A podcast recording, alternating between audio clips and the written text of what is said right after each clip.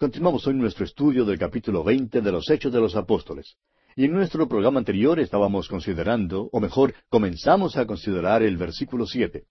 Y vamos a continuar hoy la consideración de este pasaje, de modo que leamos una vez más el versículo siete de este capítulo 20 de los Hechos de los Apóstoles. El primer día de la semana, reunidos los discípulos para partir el pan, Pablo les enseñaba, habiendo de salir al día siguiente, y alargó el discurso hasta la medianoche. Ahora hay varias cosas que quisiéramos decir en cuanto a este versículo. En primer lugar, observe usted que fue un primer día de la semana cuando se reunieron. La iglesia primitiva ya tenía la costumbre de reunirse el primer día de la semana. Más tarde veremos que Pablo dice a los corintios que deben traer sus ofrendas en el primer día de la semana. Dice allá en su primera carta a los Corintios capítulo 16 versículo 2 cada primer día de la semana, cada uno de vosotros ponga aparte algo según haya prosperado, guardándolo para que cuando yo llegue no se recojan entonces ofrendas. Ahora en nuestro versículo aquí en los Hechos leemos el primer día de la semana, reunidos los discípulos para partir el pan. Eso quiere decir que celebraban la Santa Cena los días domingos. Fue en este día cuando Pablo les predicó. La iglesia primitiva, pues, se reunía el primer día de la semana. Ese era el día importante porque ese fue el día cuando Jesús resucitó de los muertos. Bajo la vieja creación, el séptimo día era el día importante, el día de reposo. Aquel día pertenece ahora a la vieja creación. Jesús estuvo muerto dentro de la tumba el día de reposo, pero en el primer día de la semana Él resucitó. Y nosotros nos reunimos en ese día ahora porque estamos unidos a un Cristo viviente. Este es el testimonio del primer día de la semana. Ahora otra cosa que nos interesa en cuanto a este versículo es que Pablo iba a partir desde allí al día siguiente, y por tanto les predicó hasta la medianoche. Ahora no conocemos a muchas congregaciones que nos escucharían hasta la medianoche. El hecho es que no conozco a ninguna congregación que me escucharía predicar hasta la medianoche. Por otra parte, no creemos que haya muchos predicadores que puedan predicar hasta la medianoche en estos días en los cuales vivimos. Suponemos que la excusa aquí es que esta es la última visita de Pablo a estos hermanos. Se está preparando para partir y no volverá. Es una reunión tierna.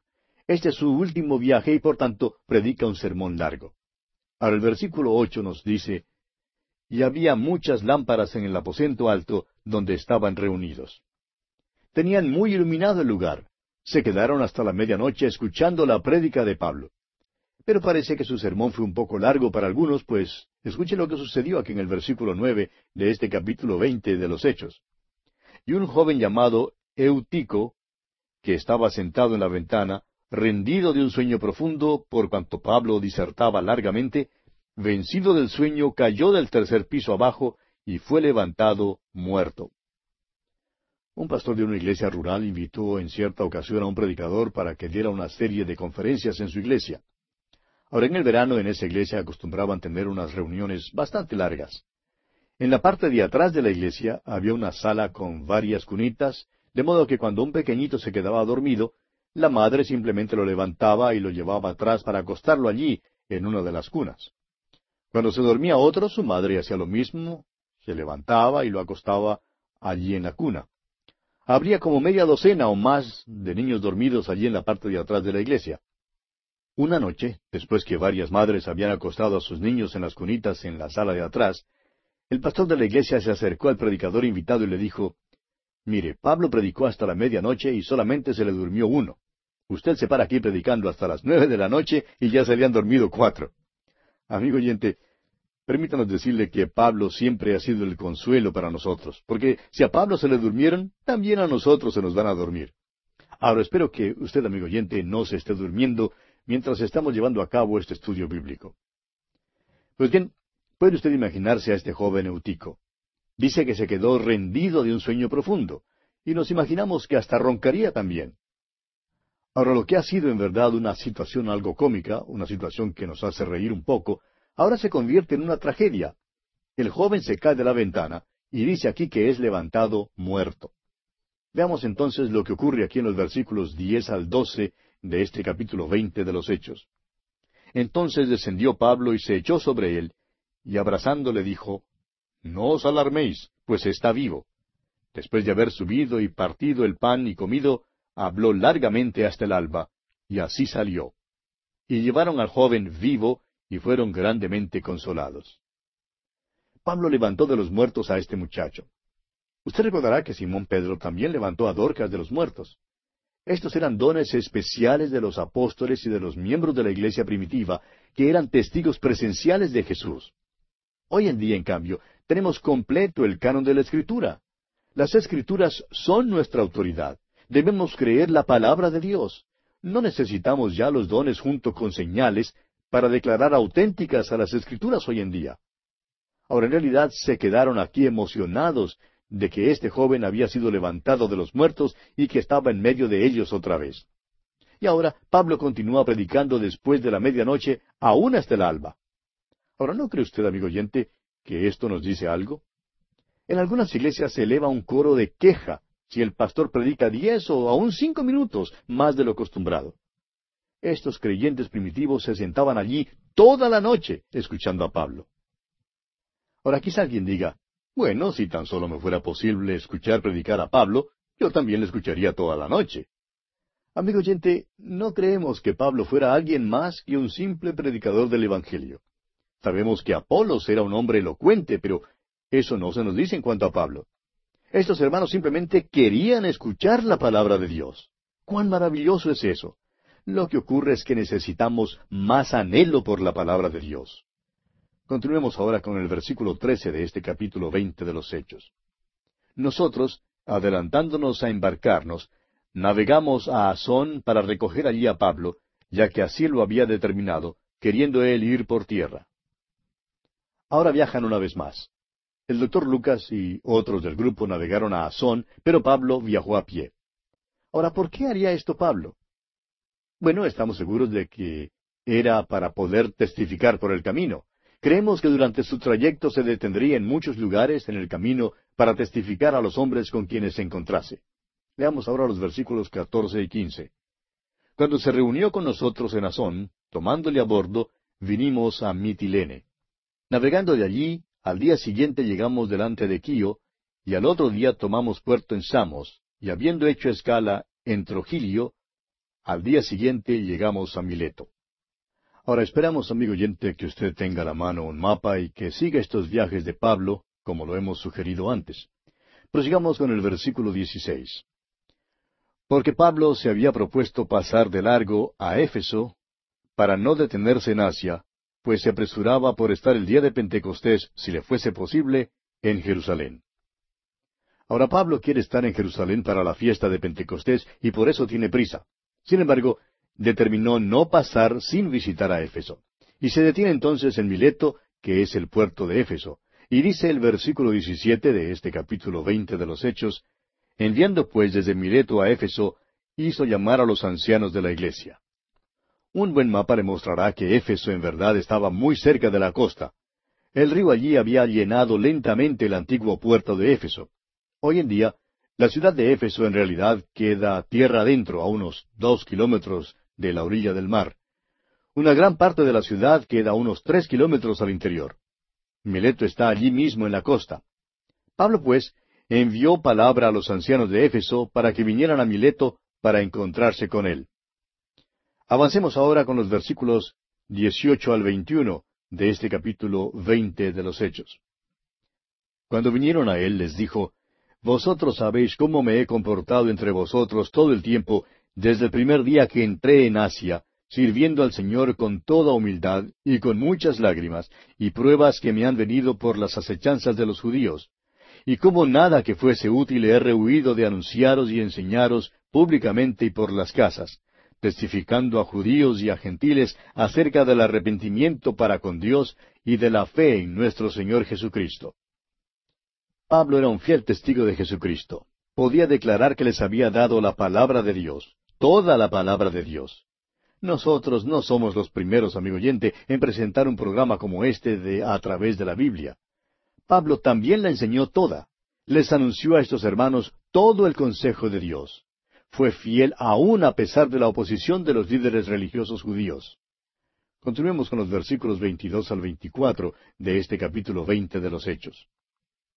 Ahora, he aquí, ligado yo en espíritu, voy a Jerusalén, sin saber lo que allá me ha de acontecer, salvo que el Espíritu Santo por todas las ciudades me da testimonio, diciendo que me esperan prisiones y tribulaciones.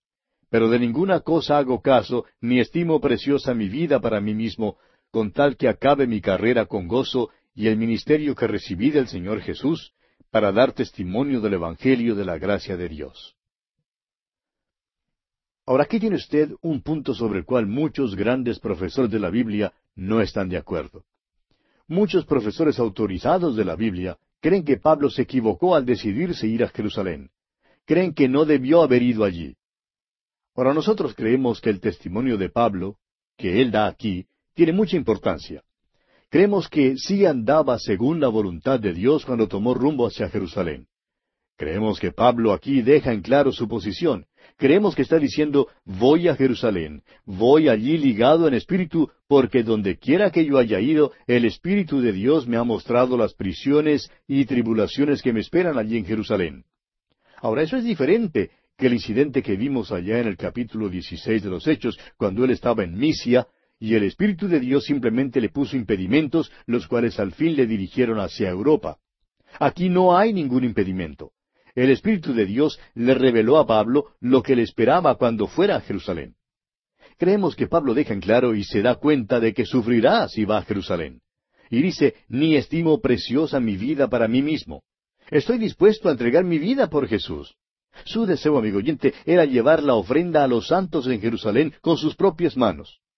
Sabemos que cuando Pablo llegó al fin de su vida, le fue posible escribir estas palabras allá en su segunda carta a Timoteo capítulo cuatro versículo siete. Escribió él, He peleado la buena batalla, he acabado la carrera, he guardado la fe. Volviendo ahora al capítulo veinte de los Hechos, continuemos leyendo los versículos veinticinco al veintisiete. Y ahora he aquí, yo sé que ninguno de todos vosotros, entre quienes he pasado predicando el reino de Dios, verá más mi rostro. Por tanto, yo os protesto en el día de hoy que estoy limpio de la sangre de todos, porque no he rehuido anunciaros todo el consejo de Dios. Pablo sabía que no vería más en esta vida a estos hermanos. Pablo también sabía que de veras les había dado la palabra de Dios, y se daba cuenta que no siempre había sido recibida de una manera amistosa, porque hay muchos creyentes que se dicen piadosos aún en nuestros días y en realidad no quieren escuchar la palabra de Dios. Y así fue en el caso de Pablo. Pero lo importante, amigo oyente, es proclamar toda la palabra de Dios. Y es a esto a lo que se refiere Pablo cuando dice, no he rehuido anunciaros todo el consejo de Dios. Continuemos ahora con el versículo 28 de este capítulo 20 de los Hechos. Por tanto, mirad por vosotros y por todo el rebaño en que el Espíritu Santo os ha puesto por obispos para apacentar la iglesia del Señor, la cual él ganó por su propia sangre. Creemos que el deber de los oficiales de la iglesia es velar que los hermanos de la iglesia sean alimentados espiritualmente. No deben manejar la iglesia, deben velar porque los creyentes en la iglesia sean alimentados con la palabra de Dios.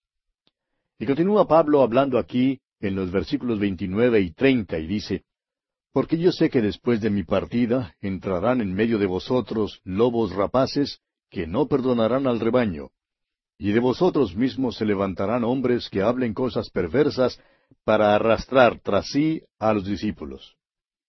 Amigo oyente, esto ya ha sucedido. El diablo quiere meterse en una iglesia donde se enseña la palabra de Dios. A él le gustaría destruir un ministerio radial que enseñe la palabra de Dios. Hay muchas transmisiones que enseñan la palabra de Dios y nos regocijamos con estos hermanos.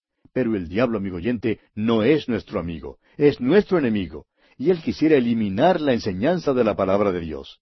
Y Pablo les dijo aquí a los hermanos de Éfeso que esto les sucedería a ellos. En otras palabras, les dice que habría entre ellos mismos comejenes o polillas y que esas polillas les causarían verdaderos problemas. De modo que les dice aquí en los versículos 31 al 34 de este capítulo veinte de los Hechos, Por tanto, velad, acordándoos que por tres años, de noche y de día, no he cesado de amonestar con lágrimas a cada uno. Y ahora, hermanos, os encomiendo a Dios y a la palabra de su gracia, que tiene poder para sobreedificaros y daros herencia con todos los santificados. Ni plata, ni oro, ni vestido de nadie he codiciado. Antes vosotros sabéis que para lo que me ha sido necesario, a mí y a los que están conmigo, estas manos me han servido. Fíjese usted que les encomienda a Dios y a la palabra de su gracia. Y eso es lo que debemos hacer cuando nos apartemos los unos de los otros. Note usted también que Pablo no era codicioso del dinero. Él trabajaba, como dice él aquí, para ganarse la vida tanto para él como para los que estaban con él.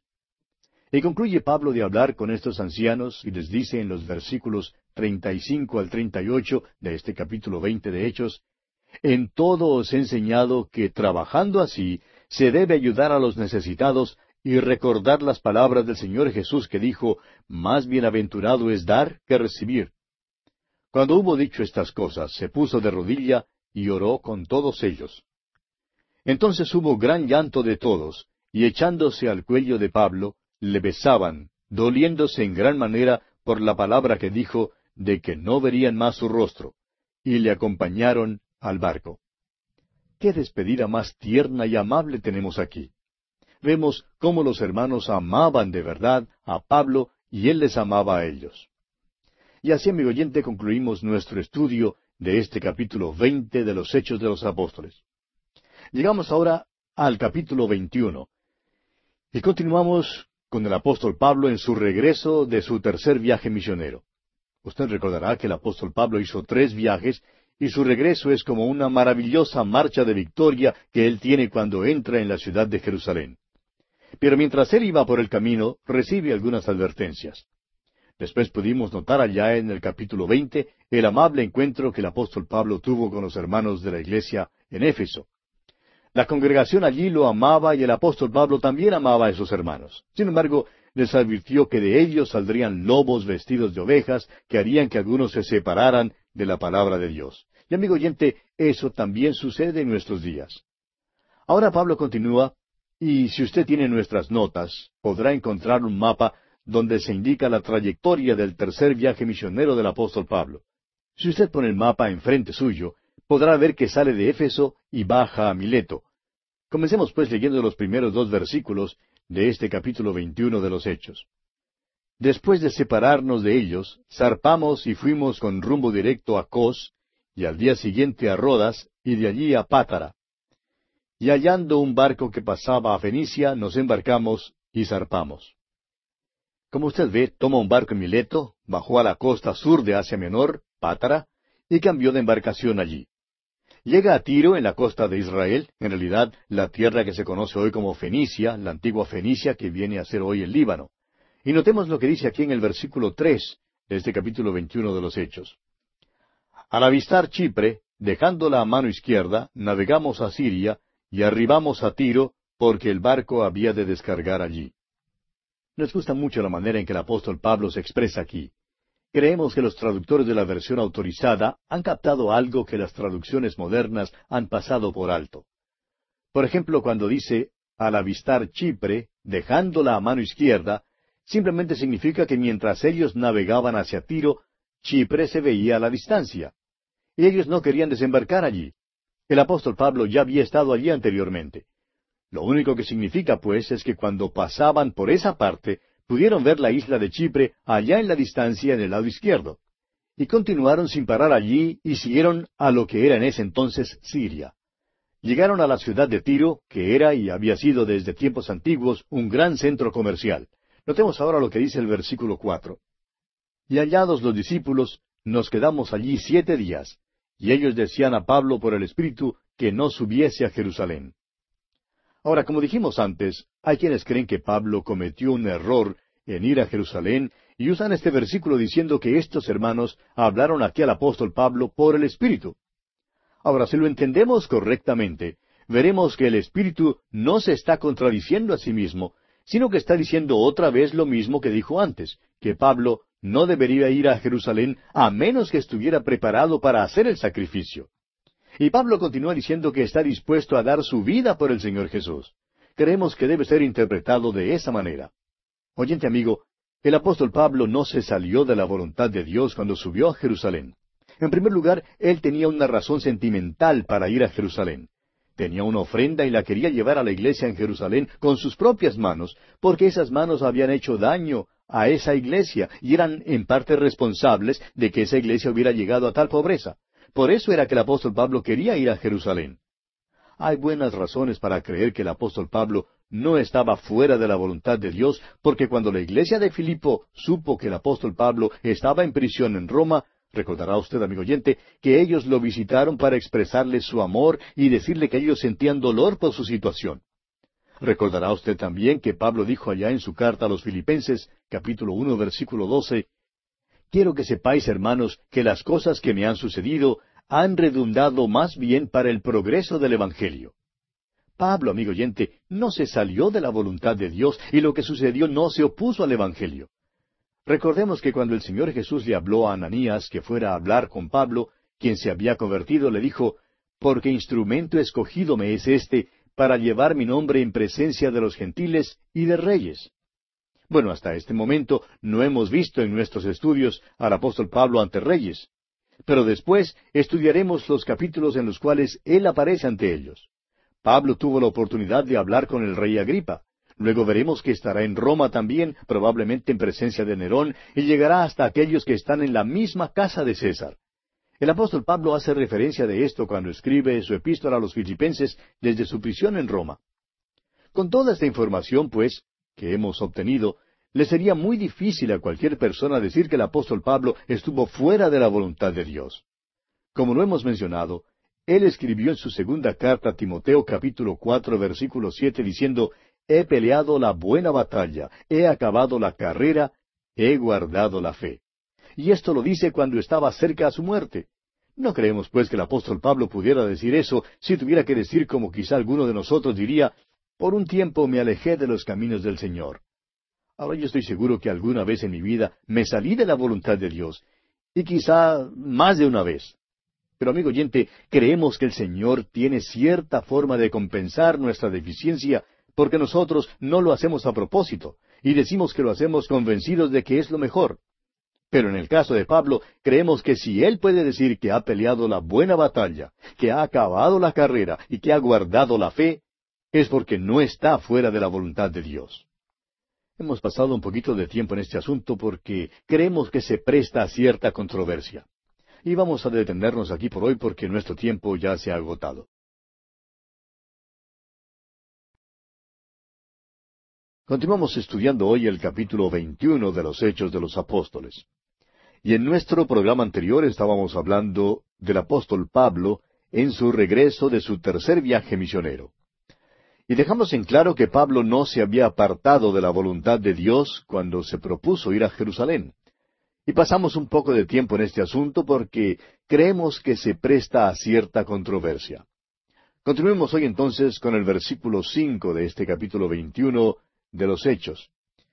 Y dice, Cumplidos aquellos días, salimos acompañándonos todos, con sus mujeres e hijos, hasta fuera de la ciudad, y puestos de rodillas en la playa, oramos. Creemos que este versículo dice otra de las cosas maravillosas que el apóstol Pablo hizo. Y a propósito, sería interesante ponernos a pensar un poco en la posición en que debemos estar al orar. Dice aquí, puestos de rodillas en la playa, oramos. Ahora no vamos a contender por una manera específica ni una posición única al orar.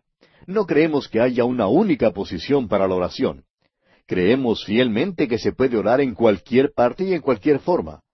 Podemos orar mientras nos dirigimos a un lugar. Puede ser que vayamos caminando o en un vehículo. Amigo oyente, podemos encontrar muchos momentos apropiados para orar. Continuemos pues con los versículos seis y siete de este capítulo veintiuno de Hechos. Y abrazándonos los unos a los otros, subimos al barco, y ellos se volvieron a sus casas.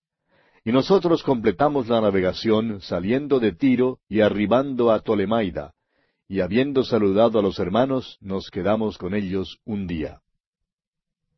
Nos podríamos preguntar, ¿por qué Pablo se quedó solamente un día allí? Pero, amigo oyente, es hermoso leer y notar la maravillosa bienvenida y la atención que le dieron al apóstol Pablo y el número de creyentes que había en ese tiempo. Sinceramente creemos que había millones de creyentes en el Imperio romano en los últimos años del siglo I. Leamos ahora el versículo ocho. Al otro día, Saliendo Pablo y los que con él estábamos, fuimos a Cesarea, y entrando en casa de Felipe el evangelista, que era uno de los siete, posamos con él.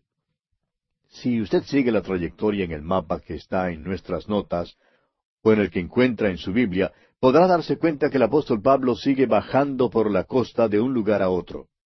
No había buses en los días de Pablo, así es que seguramente tuvo que caminar gran parte de su recorrido. Fue un ministerio muy hermoso, con la maravillosa oportunidad de encontrar numerosos creyentes por el camino. El apóstol Pablo, pues, sigue hacia el sur y vemos que llega a Cesarea. Y dice la última parte del versículo ocho de este capítulo veintiuno de los Hechos, y entrando en casa de Felipe el evangelista, que era uno de los siete, posamos con él. Ahora, en esta parte, cuando dice que Felipe era un evangelista, quiere decir que era un maestro. Ahora, el versículo nueve dice, Este tenía cuatro hijas doncellas que profetizaban. En la iglesia primitiva existía el don de la profecía. Todavía no se había escrito el Nuevo Testamento. Amigo oyente, podemos notar que la mujer ocupaba un lugar importante dentro de la iglesia. Ahora los versículos diez y once dicen, Y permaneciendo nosotros allí algunos días, descendió de Judea un profeta llamado Agabo, quien, viniendo a vernos, tomó el cinto de Pablo, y atándose los pies y las manos, dijo, Esto dice el Espíritu Santo, Así atarán los judíos en Jerusalén al varón de quien es este cinto, y le entregarán en manos de los gentiles el Espíritu Santo no le está diciendo a Pablo que no debería ir a Jerusalén. Lo que el Espíritu Santo le dice al apóstol es la realidad con la que va a enfrentarse y le pregunta si es que está listo a soportarlo. Amigo oyente, miremoslo de esta manera. Es como si Dios dijera, no quiero que vayas y después digas que no sabías lo que iba a pasar. Dios le dice al apóstol Pablo en esta parte, quiero que sepas exactamente lo que va a suceder contigo. Y vemos entonces que Pablo, aun sabiendo lo que pasaría, está completamente decidido a ir. A propósito, él ya lo sabía desde antes y lo pudimos notar allá en el capítulo veinte. Leamos los versículos doce y trece de este capítulo veintiuno de los Hechos ahora. Al oír esto, le rogamos nosotros y los de aquel lugar que no subiese a Jerusalén. Entonces Pablo respondió, ¿Qué hacéis llorando y quebrantándome el corazón? porque yo estoy dispuesto no solo a ser atado, mas aún a morir en Jerusalén por el nombre del Señor Jesús. El Espíritu Santo de Dios le dice, lo que sucederá contigo es que serás atado y entregado en manos de los gentiles. Y Pablo responde, estoy dispuesto no solamente a ser atado, sino aún hasta morir. Pero ustedes me están quebrantando el corazón. Notemos qué cariño le tienen estos creyentes al apóstol Pablo. ¿Cómo le amaban? Y el versículo catorce nos dice, Y como no le pudimos persuadir, desistimos, diciendo, hágase la voluntad del Señor. Vemos pues que el apóstol Pablo estaba dentro de la voluntad del Señor y se hizo la voluntad del Señor. Esto confirma lo que decíamos en nuestro programa anterior, que el apóstol Pablo no se había salido de la voluntad de Dios. Continuemos ahora con los versículos quince al diecisiete de este capítulo veintiuno de los Hechos. Después de esos días, hechos ya los preparativos, subimos a Jerusalén. Y vinieron también con nosotros de Cesarea algunos de los discípulos, trayendo consigo a uno llamado Nazón de Chipre, discípulo antiguo, con quien nos hospedaríamos. Cuando llegamos a Jerusalén, los hermanos nos recibieron con gozo. Cuando el apóstol Pablo llegó a Jerusalén, la iglesia local lo recibió con mucha alegría. Prosigamos ahora con el versículo 18. Y al día siguiente, Pablo entró con nosotros a ver a Jacobo, y se hallaban reunidos todos los ancianos. Qué bienvenida más gloriosa recibió el apóstol Pablo. Ya por ese entonces él había estado en el ministerio por largo tiempo y llevaba en su cuerpo las marcas del Señor Jesús. Avancemos con los versículos 19 al 21 de este capítulo 21 de los Hechos. A los cuales después de haberles saludado, les contó una por una las cosas que Dios había hecho entre los gentiles por su ministerio. Cuando ellos lo oyeron, glorificaron a Dios y le dijeron, Ya ves, hermano, cuántos millares de judíos hay que han creído, y todos son celosos por la ley.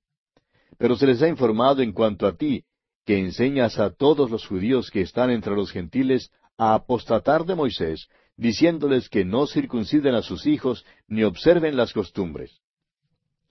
En realidad, habían cambiado un poco las cosas. Pablo no estaba diciendo lo que ellos decían que él hacía. Veamos algo que nos parece muy interesante. Debemos reconocer que cuando Pablo fue allá, él estaba dentro de la voluntad de Dios. Ellos lo recibieron muy alegremente. Contaron a Pablo que millares de judíos habían creído. Debemos reconocer que hay personas que dicen que la gracia de Dios no forzó a los gentiles al guardar la ley mosaica, pero parece que ellos olvidan que es esa misma gracia la que permite a los judíos que continúen en sus principios si es que ellos creen que es la voluntad del Señor. Recordemos que Pedro no había comido nada en contra de la ley mosaica hasta cuando visitó a Pablo en Antioquía.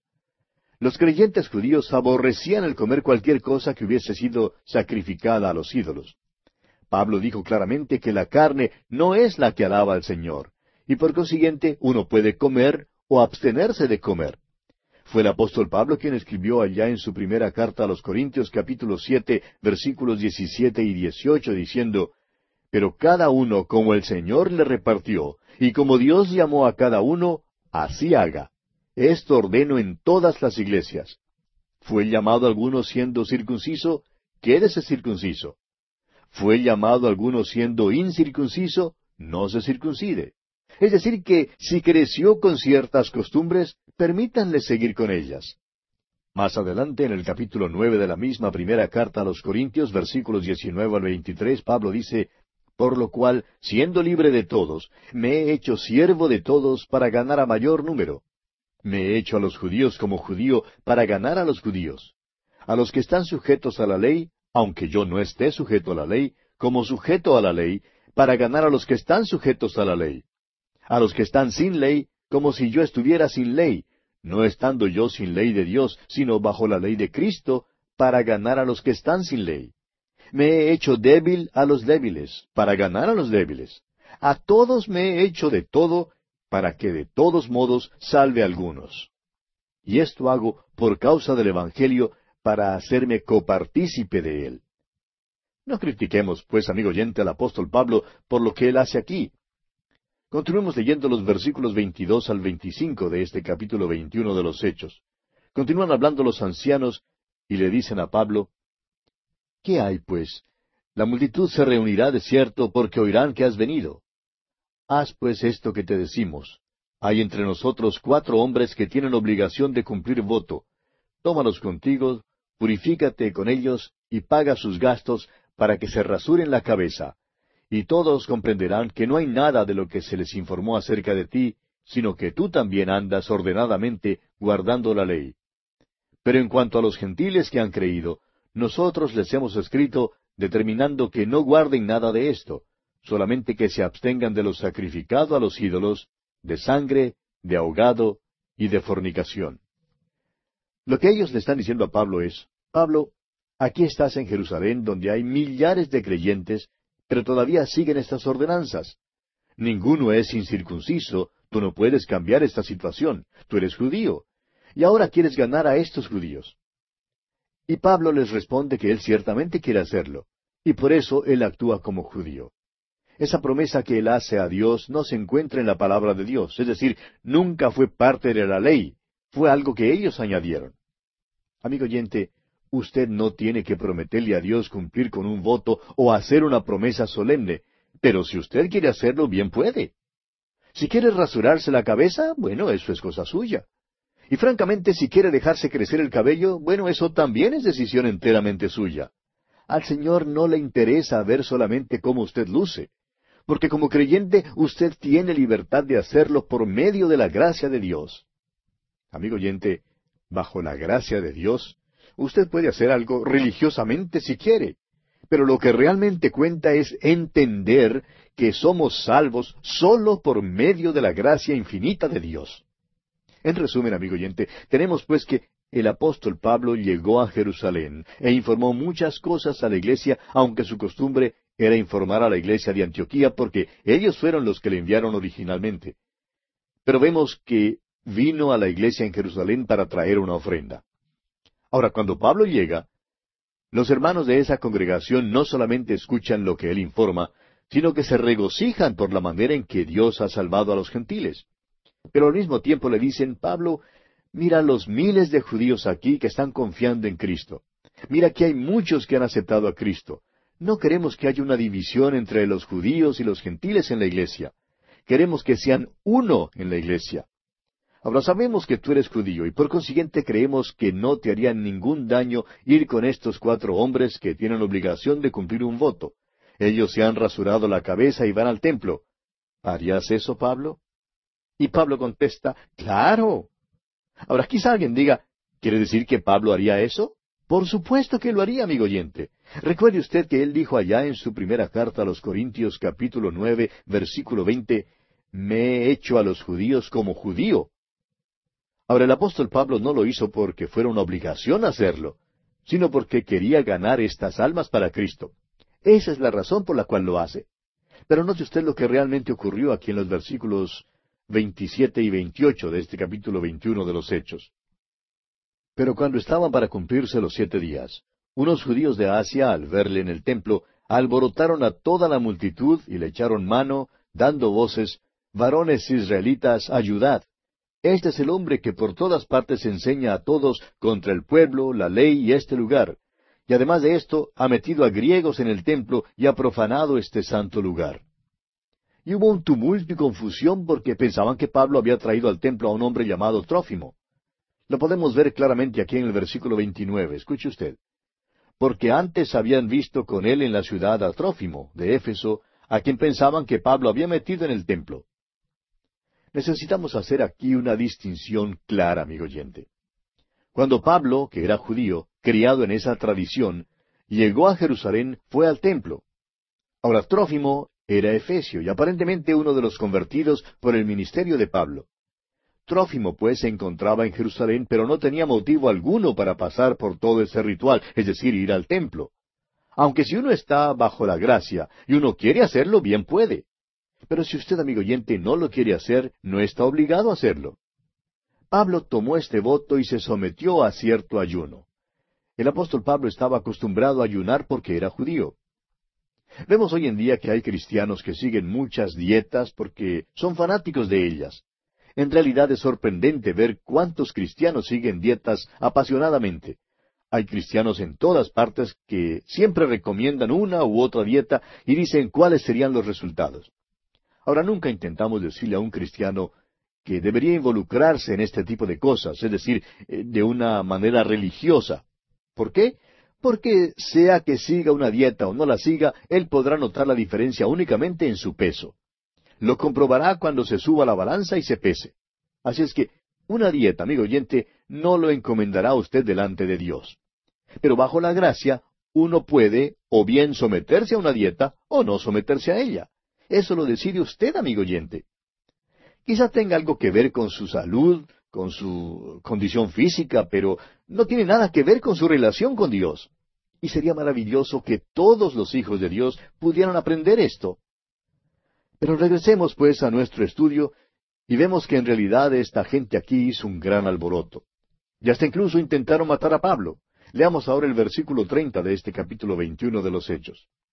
Así que toda la ciudad se conmovió y se agolpó el pueblo, y apoderándose de Pablo, le arrastraron fuera del templo e inmediatamente cerraron las puertas. ¿Se fijó usted en la amargura de esta gente y el odio que sentían hacia el apóstol Pablo?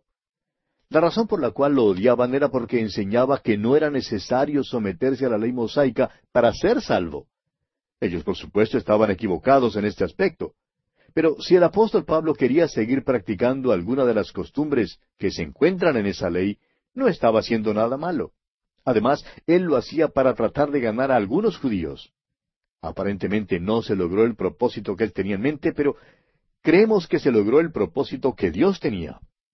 Leamos los versículos 31 y 32 de este capítulo 21 de los Hechos. Y procurando ellos matarle, se le avisó al tribuno de la compañía que toda la ciudad de Jerusalén estaba alborotada. Este, tomando luego soldados y centuriones, corrió a ellos, y cuando ellos vieron al tribuno y a los soldados, dejaron de golpear a Pablo. En otras palabras, pudieron haber matado al apóstol Pablo si este capitán o tribuno, como dice aquí, no hubiera intervenido a su favor. Ahora el versículo 33 continúa diciendo, Entonces, llegando el tribuno, le prendió y le mandó atar con dos cadenas y preguntó quién era y qué había hecho.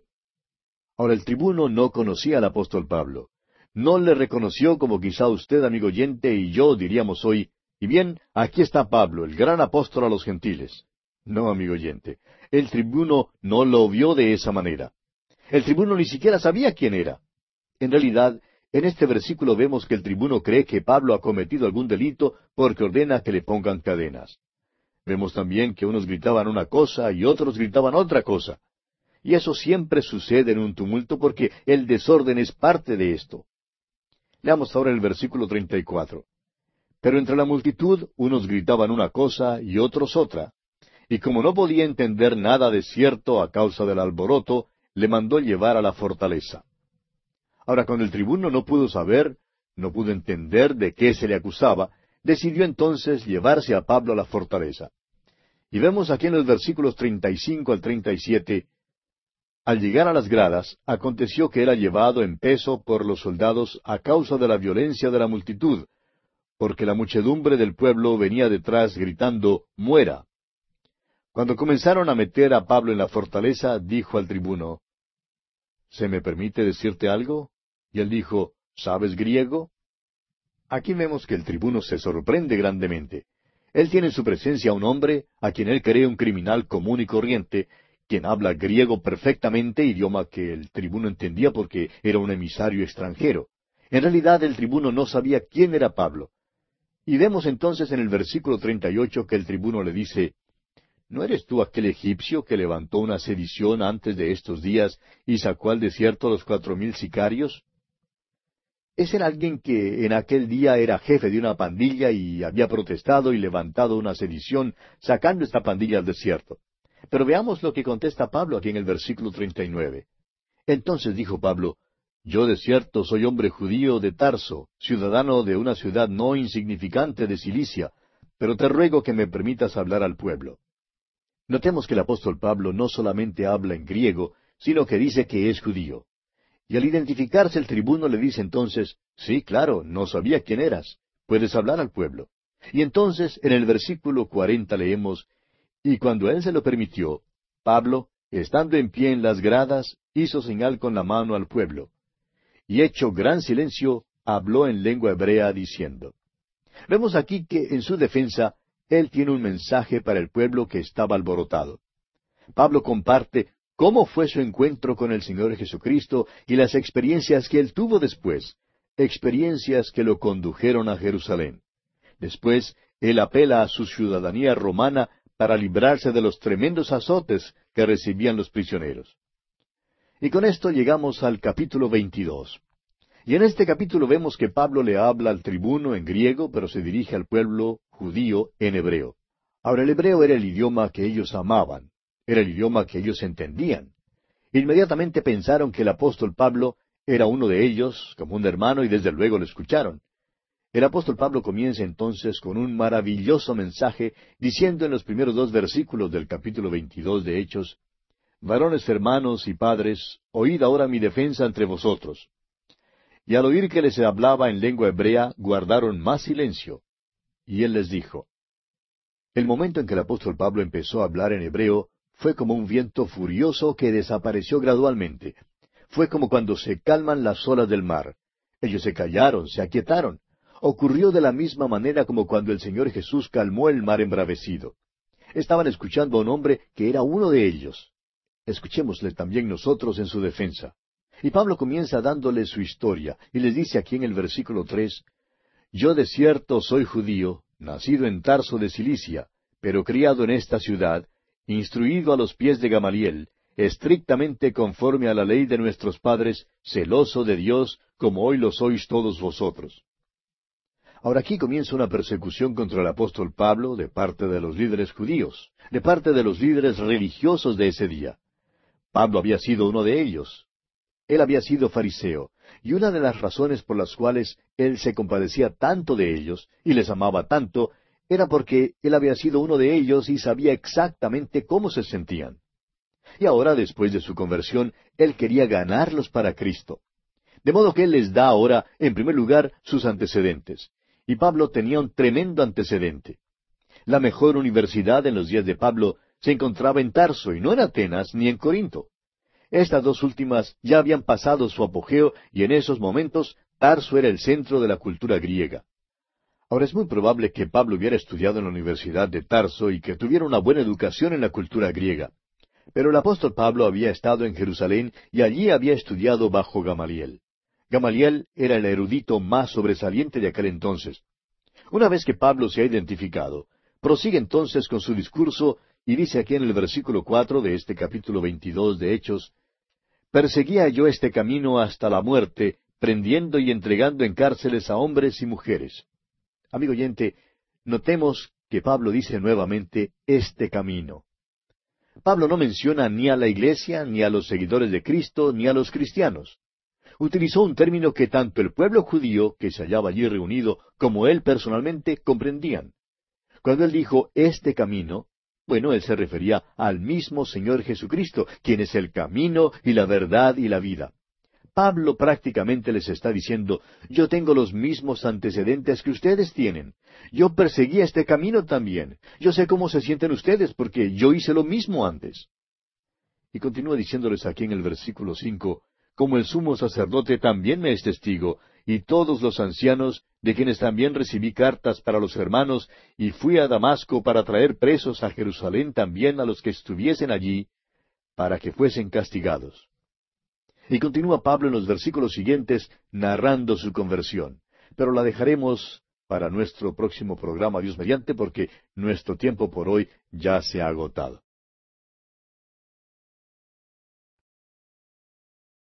Continuamos estudiando hoy el capítulo 22 de los Hechos de los Apóstoles. Y en nuestro programa anterior estábamos hablando de la defensa que el apóstol Pablo comenzó a hacer de sí mismo ante el pueblo que se había alborotado allí en Jerusalén. Y notamos cómo había comenzado a hablarles en lengua hebrea.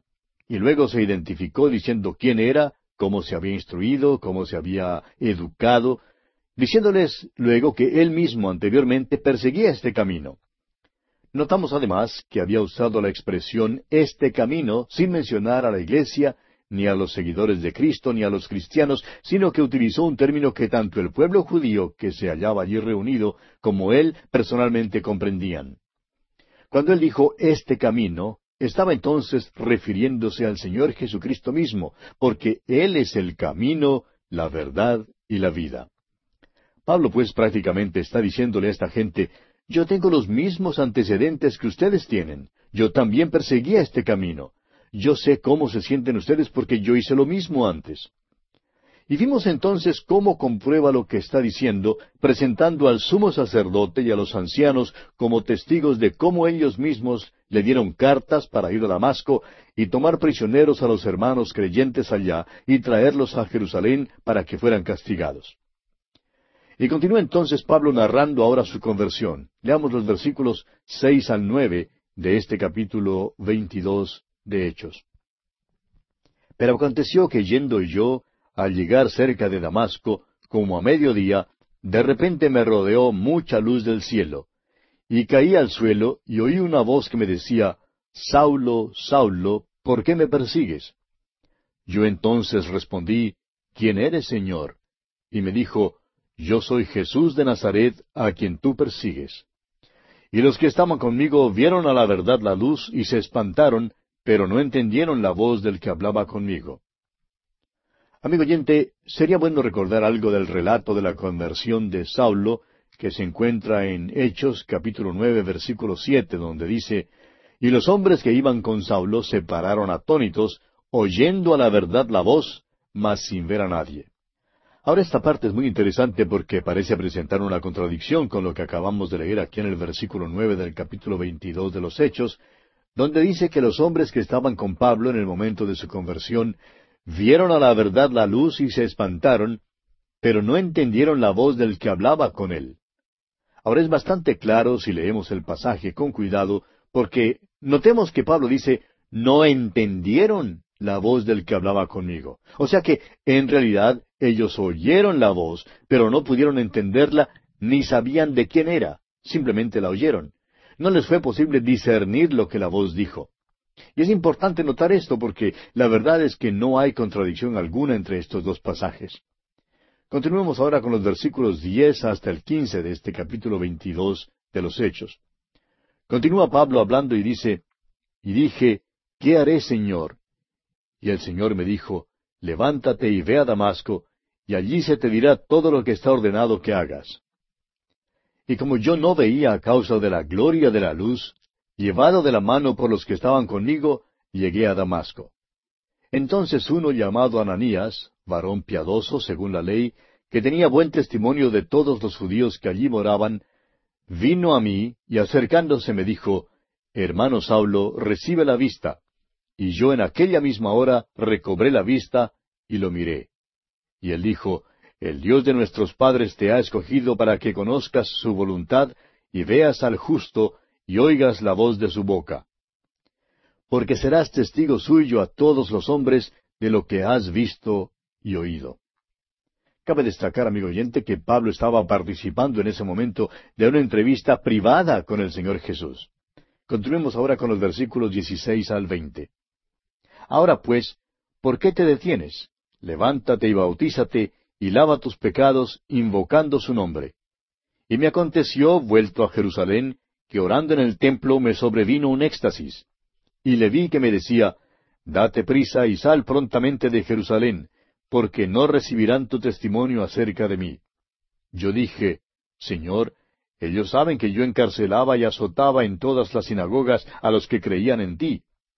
Y cuando se derramaba la sangre de Esteban, tu testigo, yo mismo también estaba presente y consentía en su muerte y guardaba las ropas de los que le mataban.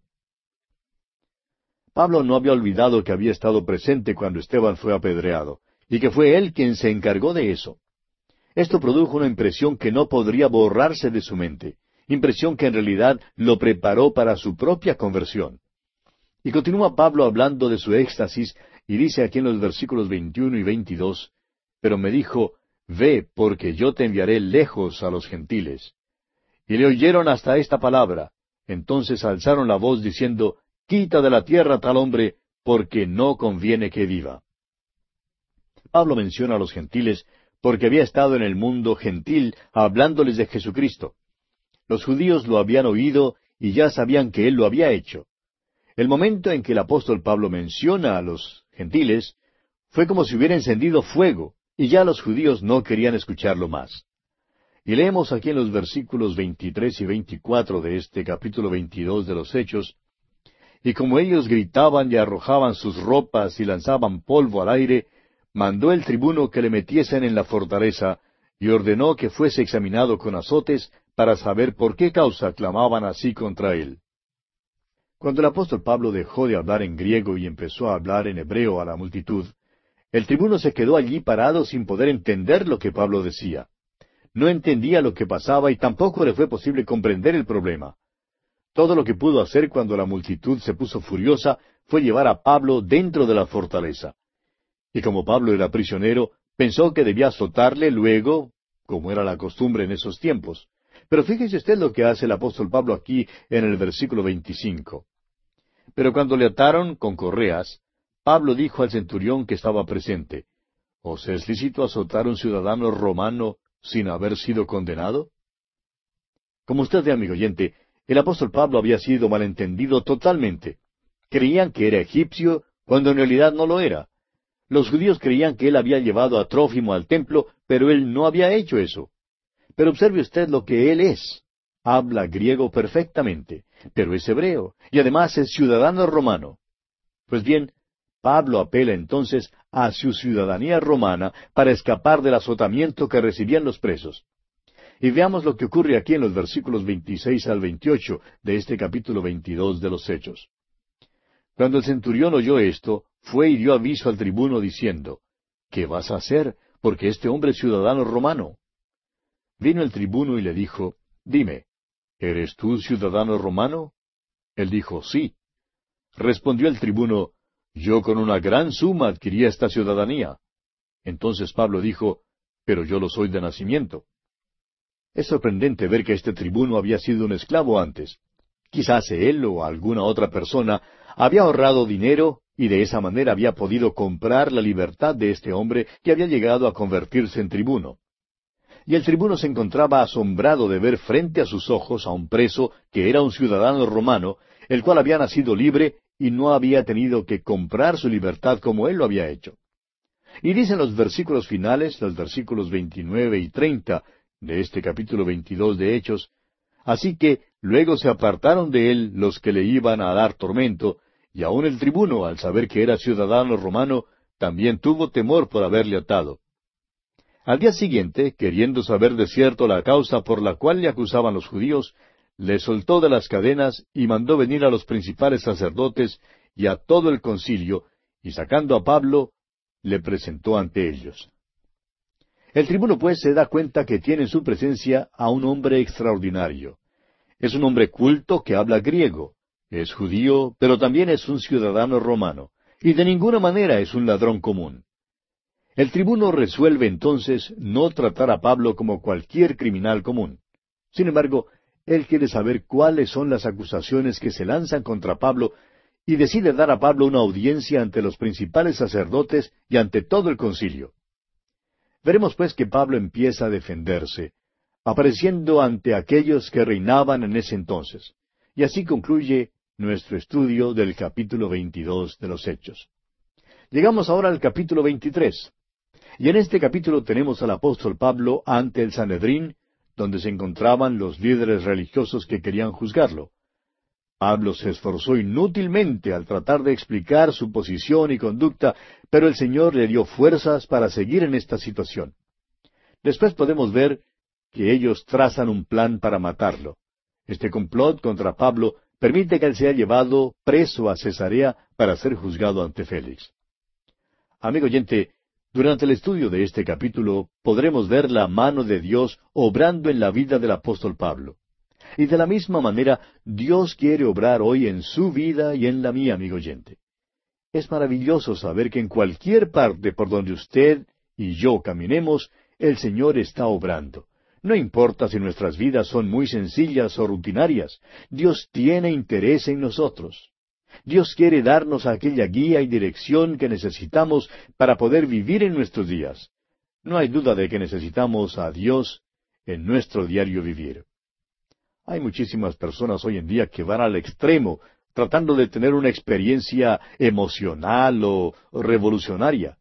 No creemos que usted vaya a tener tal experiencia. Puede que la tenga, pero lo dudamos. Lo que sí creemos es que solamente por medio de una fe sencilla podemos llegar a Cristo, confiar en Él y caminar con Él. Es entonces cuando Él nos dará la dirección y la guía para nuestras vidas diarias.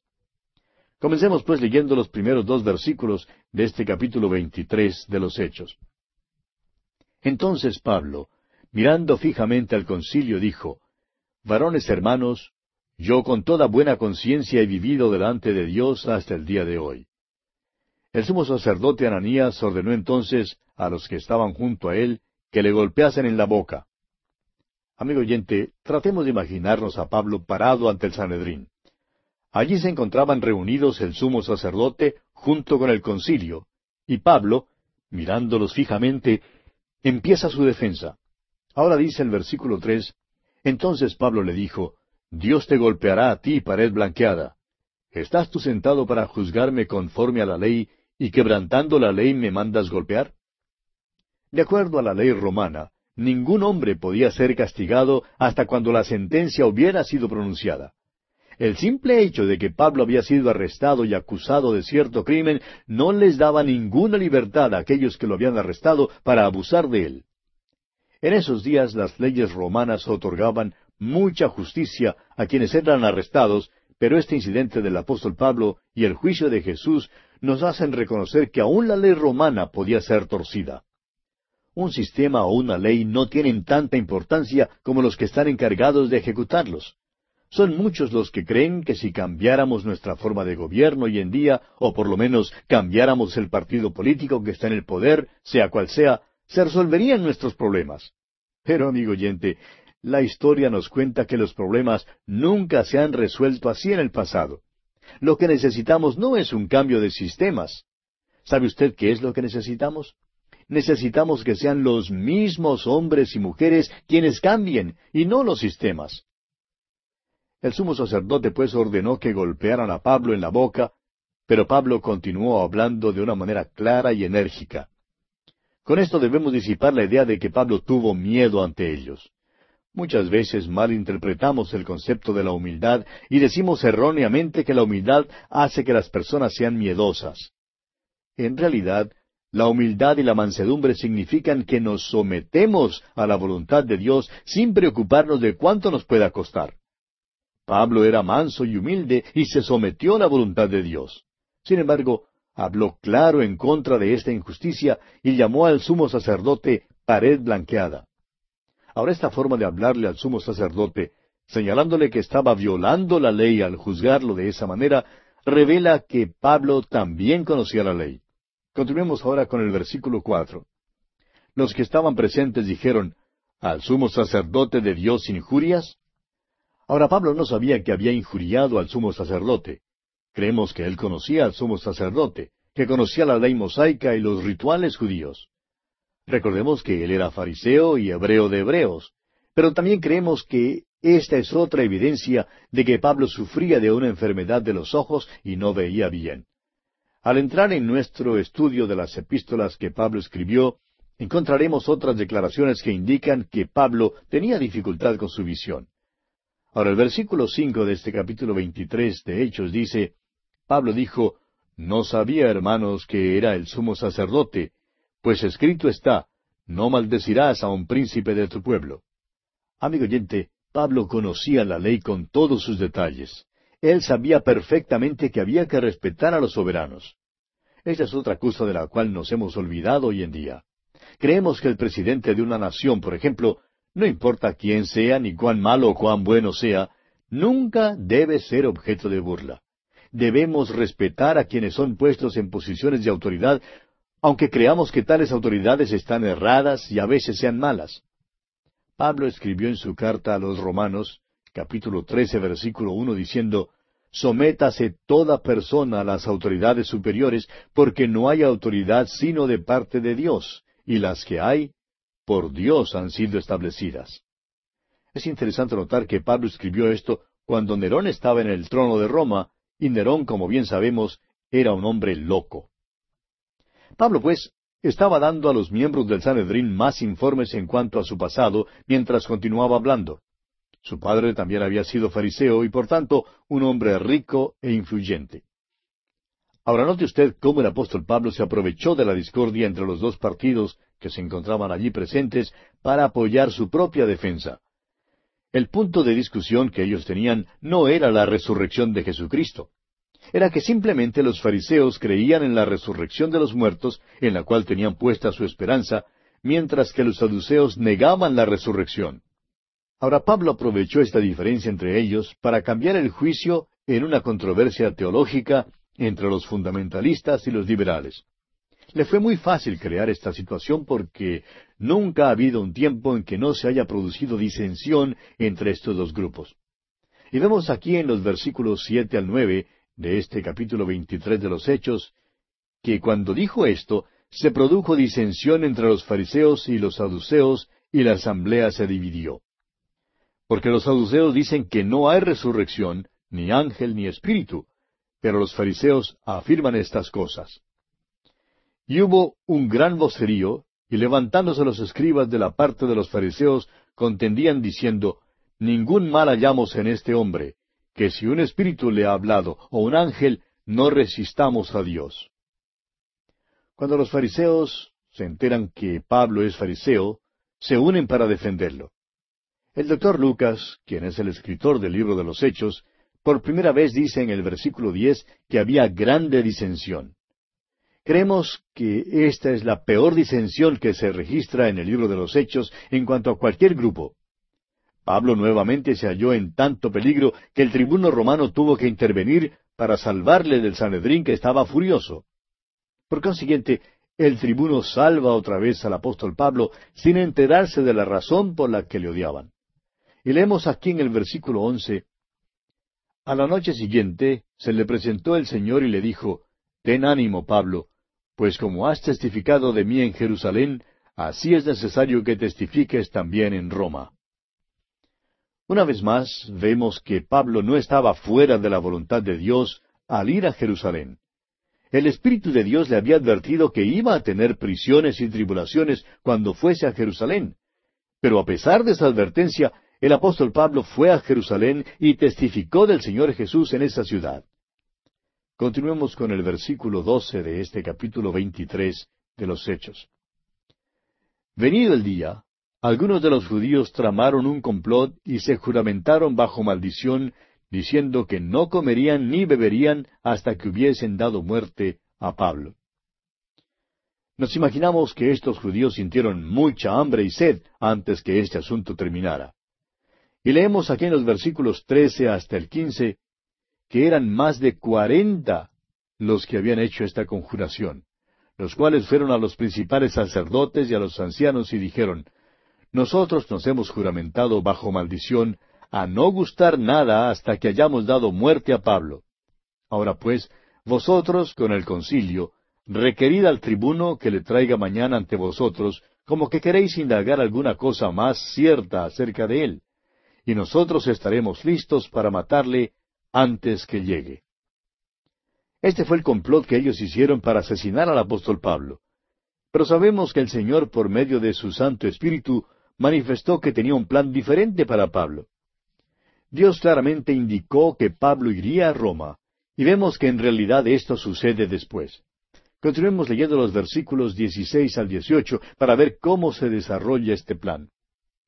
Mas el hijo de la hermana de Pablo, oyendo hablar de la celada, fue y entró en la fortaleza y dio aviso a Pablo. Pablo, llamando a uno de los centuriones, dijo, Lleva a este joven ante el tribuno porque tiene cierto aviso que darle. Él entonces tomándole, le llevó al tribuno y dijo, El preso Pablo me llamó y me rogó que trajese ante ti a este joven, que tiene algo que hablarte. Aquí vemos que Pablo ejerce su derecho como ciudadano romano, lo cual tiene todo el derecho de hacer.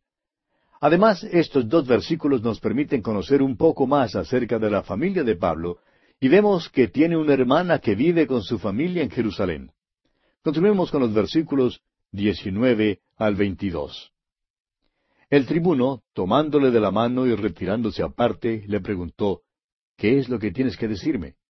Él le dijo, los judíos han convenido en rogarte que mañana lleves a Pablo ante el concilio, como que van a inquirir alguna cosa más cierta acerca de él.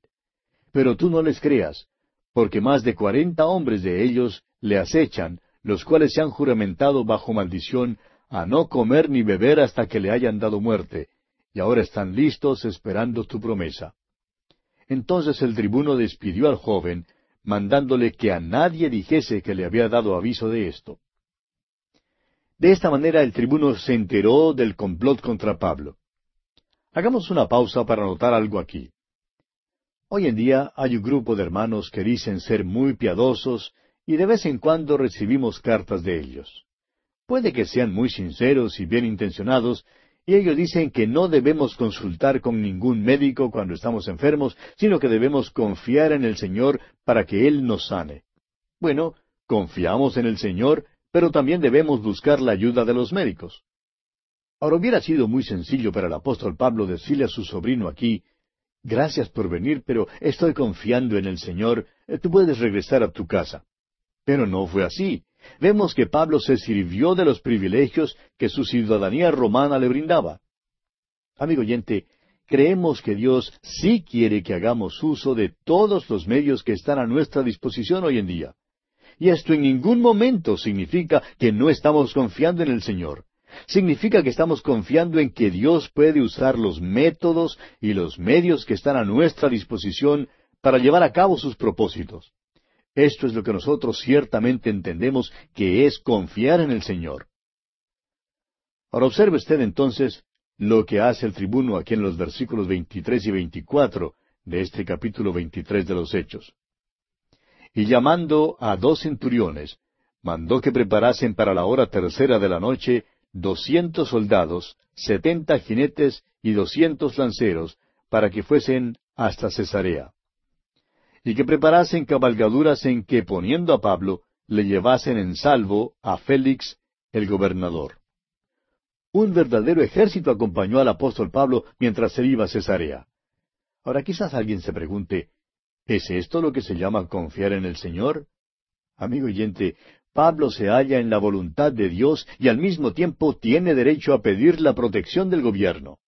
Pablo es, pues, llevado a Cesarea para comparecer ante Félix, el gobernador. Ahora recordemos que los gobernadores romanos tenían su centro de operaciones en Cesarea y solamente de vez en cuando subían a Jerusalén. Pilato, por ejemplo, tenía allí su centro de operaciones. Hoy en día se puede ver las ruinas que han quedado de aquella ciudad romana. Esta ciudad queda en la costa y en realidad es un lugar muy agradable. Los gobernadores romanos, pues, preferían vivir en Cesarea más que en Jerusalén porque el clima era más acogedor.